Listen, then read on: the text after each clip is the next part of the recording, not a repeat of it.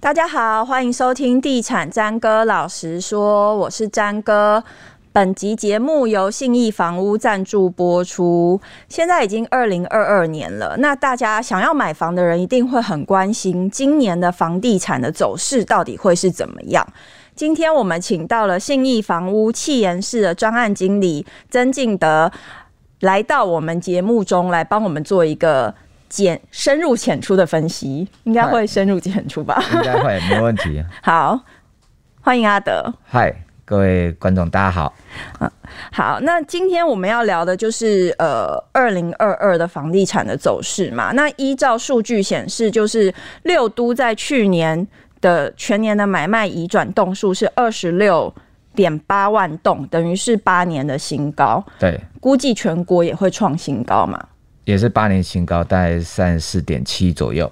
嗯哼，那这样的数字大家听起来就会觉得哇，好可怕！去年到底明明就是疫情还很严峻的时候，为什么竟然可以创下这么高的买卖移转动数？好像房价也陆续在往上走。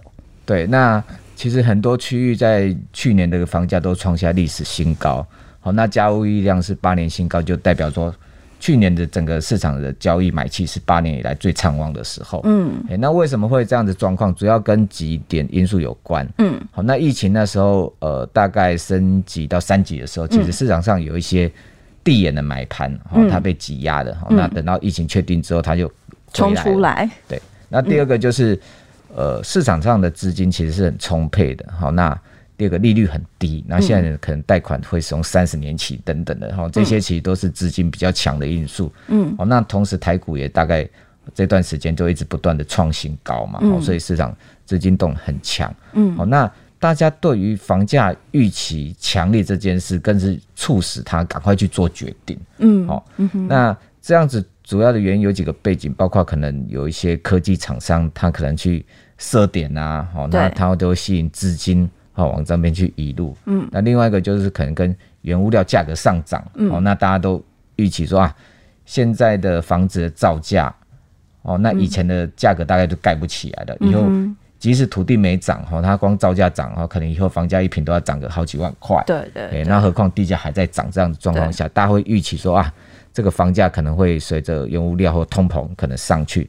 的时候，他会赶快哦，不买会更贵，这种心态会发酵，嗯，哦，所以赶快急着进去买房子，然后在市场上买方一多的时候，你就会变得更急，这样感觉好像是一种一窝蜂的心态。多多少少，其实在景气好的时候会有这种现象，就觉得担心说不买会更贵，嗯，哦，所以会有叫做可能提前购物的行为。就是跟抢卫生纸是一样的心态，有点像，就是房不买就没了，就是这样。就是以前经济不好的时候，大家就觉得明天买更便宜，或者今天买怕跌怕跌价。嗯，哎，那去年的确有一种种味道，就是假如我现在不买的话，这间房子卖掉，我我下一间可能会追更贵。嗯，会有这种一点点味道出现。嗯哼，好像其实去年除了双北以外的区块都很热。对。嗯，那以前双北就是捷运从化区嘛，对对，以前双北议题最多。对，那现在呢，捷运从化区已经不是那种最夯的议题，现在是这个双北以外就是跟着厂商走，嗯哼，因为厂商要去那里设厂，那个土都还没挖下去，钱就已经先到了，嗯，好，那边的附近的房价地价就已经先上来一波了，嗯，所以那这个几个地方，它同时它的房价。它的所得比哈还是在一个比较低的一个水准，嗯、所以他等于说买得起有题材，然后资金又充沛的状况之下，嗯、所以他们涨升的速度其实是蛮快的。嗯哼嗯哼，其实也因为这个现象，就是价起来了，然后量也变多了，所以政府在去年陆续的祭出几波的打房的手段。然后，比如说央行它就有四次嘛，比如说限贷或者是呃种种的手段。那另外也有，比如说实价登录或是房地合一二点零也上路了，这样子。你怎么看这些政策？它对房市真的有造成冲击吗？呃，其实因为现在的信心是很强的一个阶段，嗯，好，所以这些政策出来，它短时间不会马上扭转，大家就会对房价觉得悲观，嗯，好，但是它会让一些比较属于投。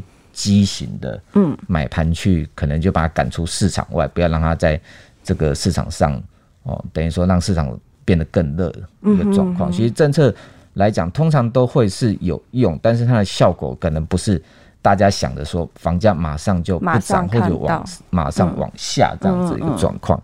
哦，所以我们会看到，其实央行它就是做一些，呃，可能你要买第三间的哈，就你就自己要拿多一点钱出来哈，你不就不要用这个市场上很低成本的钱。嗯哼，哦，可能你建商在买地的时候，他就要求你要提新建计划，那要切结多久之内要开工。嗯哼，那最近他就要求说，哎，一定期间开工就是十八个月。嗯，哎，他就是定得更清楚。那这个之前可能是银行的内规，说，哎。一定时间，然后去检视啊。你如果没有开工的话，嗯、哦，他可能在做一些微调这样。嗯、那现在就等于说，把这边线缩得更紧。然后你十八个月内一定要开工。嗯。然后他可能就常常去检核你哈，银行到底有没有落实这样子一个政策等等。所以这些政策看起来其实都有达到它一定的效果，但是景气的力量的确是比这些压抑的力道更强。哦，所以市场上还是呈现一个比较热的状况。那像刚刚提到去年有一连串的手段嘛，那大家比较知道的可能就是实价登录或者是房地合一二点零的上路，因为那时候就是闹得沸沸扬扬的。那其实我我这边听到有建商，他就是我也不晓得他是要帮自己说话，还是他想要安抚人心啊？他有几种说法，想要请阿德帮我们解密一下。比如说，他说实价登录这件事情，其实它是造成，就是它有推波助澜房价。推涨房价的一个作用，有这样的事吗？呃，的确，因为实价的制度它不是要打击房市，它是要让房市的资讯变得更透明跟及时。那透明这件事情，原则上它对房市来讲不会有太大的干扰。嗯，好，那但是它会有一个影响，就是因为以前不知道，以前到暗场的时候，他那时候卖很好，你可能还不相信。对对。但是现在你会看到说，为什么？实价摊开，这个附近的案子都卖的速度那么快，而且价格很高的时候，你自己心里就会比较急。嗯，好，那你比较急的时候，你就会赶快去做决定。好，所以会有这样子的讲法是没有错的。嗯，好，那这件事其实就是让房市的呃一个不管是上涨或下跌的过程中，它会更有效率。嗯哼，那景气好的时候是这样，那景气不好的时候，当然房地合一哦。景气不好的时候，当然实登会有它的效果。嗯哼，当你景气不好的时候，你会发现说，哎、欸，为什么这个案子一个月没有揭露？嗯，没有揭露的时候，你就知道啊，这个案子卖不动。哦，所以你在出价的时候，你会更保守。嗯哼，所以我觉得它在正面跟负面的话，其实都会有它的一些功效存在。嗯，那其实不是它本身的问题，只是说我们过去哦没有这样子的一个运作的经验。嗯哼，嗯。然后另外呀、啊，他们也提到说，比如说房地合一二点零，其中对于预售屋的转手有很大程度的线索。嗯，那有的建商他就会提出说，哎、欸，你看以前你没有限制预售屋买预售屋的人转手这件事，他可能一年 maybe 他就涨了一趴，就是转手涨一趴。可是你现在限制，假设他五年之后才转卖，一趴一趴一趴累积起来就变成他转手的时候，你就发现房价跳涨了五趴。那这个现象反而会让房市的或是房价看起来更不健全。呃，其实因为这件事情，它主要的防堵就是做投机的行为，嗯、因为它的预售的换约的行为，它本身的杠杆比例非常高。嗯哼，哎、欸，他可能我买一间成屋，我是不是想办法一定要把钱全部到位，即使两成自备，我要跟银行借八成。对，哦，但是买预售不用啊，可能我拿个一成的，我就可以。这个完整个案子，然后都即使赚一成出场，我可能自备款投报率是多一倍，会有这样状况。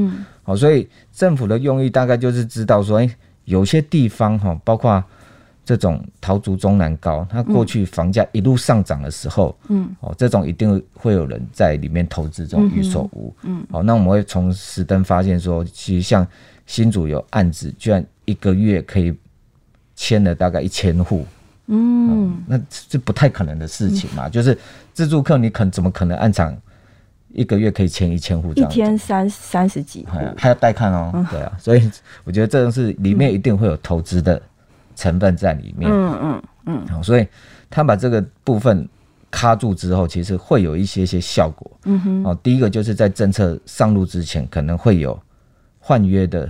物件更多释出，嗯、哼所以它供给会增加。嗯，那第二个其实它会有一些贺主的功用，就是他们大概知道说，哎、欸，那在预售的这一块，我以后还要再赚钱变得更困难的时候，其实那种投资投机的资金就比较不会进去。所以房市的话，整体来讲，大概今年就比较不会像去年这种呈现说一年涨个两成这样子的一个哦飙涨的状况。嗯哼，意思就是说，政策在或者是它某一种手段在。刚上路的阶段，你可能还看不到它的成效，嗯、可能要看它的长尾效应就对了。它、嗯、这个政策可能还没上路就会有效，只要大概你会看到，假如它送到立法院，大概市场上就那个就会很多物件丢出来，哦，就是呃，不用等到说我哪一天实施，因为哪一天实施就太慢了。嗯哼，嗯哼，大概现在就已经感受到那个威力。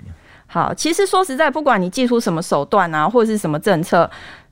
都会有人钻漏洞，也都会有人有话说啦。嗯、那今年你预计他这个就是，比如说打炒房的这个手段或政策，他有可能会再祭出什么样的呃方案嘛？或者是你觉得比较有效的会是什么？其实最呃比较有效，当然预售禁止换约这一个是很有效的。嗯、那可能在央行它后面的。呃，可能选择性信用管制，如果再加码的时候，嗯、其实这一点也是会有效啊，只是说看怎么做。嗯、那目前看起来，在开发商的这一块资金已经已经被掐得很紧了。嗯、对，那另外一个比较有效，可能在呃升息的部分，嗯，哦，但升息的部分通常就不是为了单纯为了房市啊，它可能有，有国际汇率的一些呃压力呀，哈，或者它会有一些。呃，民生经济的一些考量，是，但是看起来现在的经济的力道是是很强的，所以底气很足的，所以它的确是有一些升息的空间存在。好，那这一波升息的，假如真的走升息的循环，升个好几次，嗯，哦，这样子的一个走势的话，其实升息的压力会比以前大很多。嗯哼，嗯哼，怎么说？举个例来讲好了，就是我之前问一个长辈说，哎、欸。你当初买房子的时候借多少钱？嗯，哦他说借两百万。嗯，哦，那两百万你就算升个两码也还好。嗯，那现在的人随便买房子大概就借一千万。嗯，那借一千万，你只要想，假如从一点三给你升到两趴好了。嗯，哦，那零点七一年的利息就是多七万。嗯哼，所以那个效果是很强，因为借太多了。嗯哼，不管是。建商现你看到现在什么开发案规模，动辄都几百亿。对，那个利率假如往上动一点，那个利息增加都会多很多。那一般人的话，其实也是因为现在大家太习惯低利率这样的一个环境，所以借太多的状况下，嗯、假如升息，其实是会很有感的。嗯哼嗯哼。那你讲到说，像比如说今年它有可能会有升息的动作的话，依照去年它的买卖移转动数创创八年新高，今年还有可能？价量齐扬吗？今年的价格大概不太容易像去年这样子涨，嗯，因为去年大概普遍都涨一成以上，嗯，那有些地方涨到两成多，嗯，那这样幅度是非常非常大。的，嗯，哎，那我们再看，其实现在政策出来，然后假如预售没有再像去年这样子冲的话，整个房市应该会比较稳定一点，嗯哼，但是价格在上面的一些趋势大概还没有太大的改变，嗯哼，哼，那量的部分的话。房价在这样上涨过程中，其实那个买盘追的力道一一定会比较弱一点，后来会慢慢弱下来。对啊，因为你通常有些看到一年房价涨两成，其实真的是有时候会买不下去。哎，所以那个交易量合理来讲的话，其实说比今年弱一点都算正常。嗯哼。啊但是因为今年的。交屋量比较大，所以交屋量会跑到移转动数里面，因为它只要交屋了就会办移转，对，就会变移转动数，所以今年移转动数看起来可能还是会维持在这个呃三十五、三十六这样子的一个水准。嗯哼，那你像刚才这样讲啊，你就说今年的价格它不会像去年一样就是这样一直冲一直冲，对，会比较平缓的前进的话，其实很多小资族或首购族就会想说，那今年是不是一个进场的好时机？那你有对这些人，你有什么样的在购物上面的建议吗？呃，其实，在整个房地产大概还是比较偏正面这样子的一个格局。那其实，二零二二就是政策跟高房价在纠缠的一年，就它就房价应该还是会很偏高，但是政策会一直出来。嗯，好，那对于自用客来讲，其实最终还是回归到自己的使用的目的啦。嗯，哦，假如你是真的要买的话，我觉得还是可以买。嗯，啊，只是说你买的房子的总价哈，可能就稍微控制一下。嗯，然后包括你的自备款可能要多抓一点。嗯，好，包括你的装修，因为现在装修涨价了。对，那自备款大概要抓几成比较保守？自备款我会建议要抓到三成。三成。对，嗯，以往是几成？以往可能两层到两层五左右，收购的话，嗯对，就等于是要多一层啊。嗯，对对对，因为现在的建价上会比较困难一点。嗯、对，然后刚刚讲到装修的部分，装修部分也大概也涨价了，嗯，跟之前比较起来，至少可能涨了两成左右。因为工料的关系，对，工料都缺。嗯，对，嗯哼。然后呃，可能房贷的时候你要设预抓未来，如果假设升息的时候，嗯，哦，你可能往上抓个两三码这样的状况会比较保险嘛。嗯、然后手上的资金哦可能会多预留一些。嗯哼，嗯哼。那短期之内看起来。即使升息，其实因为台湾的经济看起来是蛮强劲的，而且台商一直不断回流的状况之下，嗯，哦，大概那些区域的房市来讲，哦，虽然说有震荡，但是大概来讲，它不会要回到过去那个水准是不太可能。嗯哼，嗯哼，哎，可是我我很好奇，哎，就是最后我想请教一下，因为像现在都一直讲说工料双涨嘛，对，那其实它很大的一个因素是因为疫情的关系，是吧？那就是比如说工人啊，他可能呃缺工，或者是科技厂一直扩厂，对。然后料的话，就可能是因为呃，比如说呃海运的关系，它没有办法维持的很顺畅。那未来如果说这个疫情稍微减缓，那一切慢慢恢复轨道之后，像这样子的状况会稍微就是它的价格有可能会再回来一点吗？呃，现在大概市场普遍预期是。价格有可能会回来，但是它不会回到最刚开始的那个起涨点。哦、嗯，它或许可能涨个一百趴，它可能回来个回档个两成这样子。嗯嗯、这个大概是市场上普遍认为是有可能的。嗯嗯嗯、那主要应该是，其实现在在排队的人还蛮多的啦。嗯，嗯哦，那原物料看起来它的价格虽然说它是一个景气循环，嗯哼，哦，但是整个国际可能一些。对于绿色环保啊这些意识，可能都会让一些成本还是比较偏向增加的状况之下，哦，目前看起来，你说诶，一夕之间反转，大概这个机会也不太大。嗯哼，所以大家不要期待在短期之内还会有享有什么回档的空间。我们是蛮期待的，蛮期待。但是如果你需要，还是得加紧脚步去看你找你需要的房子。对啊，就是评估自己的需求跟负担的能力啊，有些真的就是很需要。还有些他可能就是，呃，租房子租很久了，他就算一算，哎、嗯欸，如果租跟买之间还算划算的话，其实都可以决定。好，今天谢谢阿德来节目里面跟我们分享了二零二二年的房市走势，以及小资族跟首购族你该怎么样来买房。好，以上节目由信义房屋赞助播出，谢谢，拜拜，拜拜。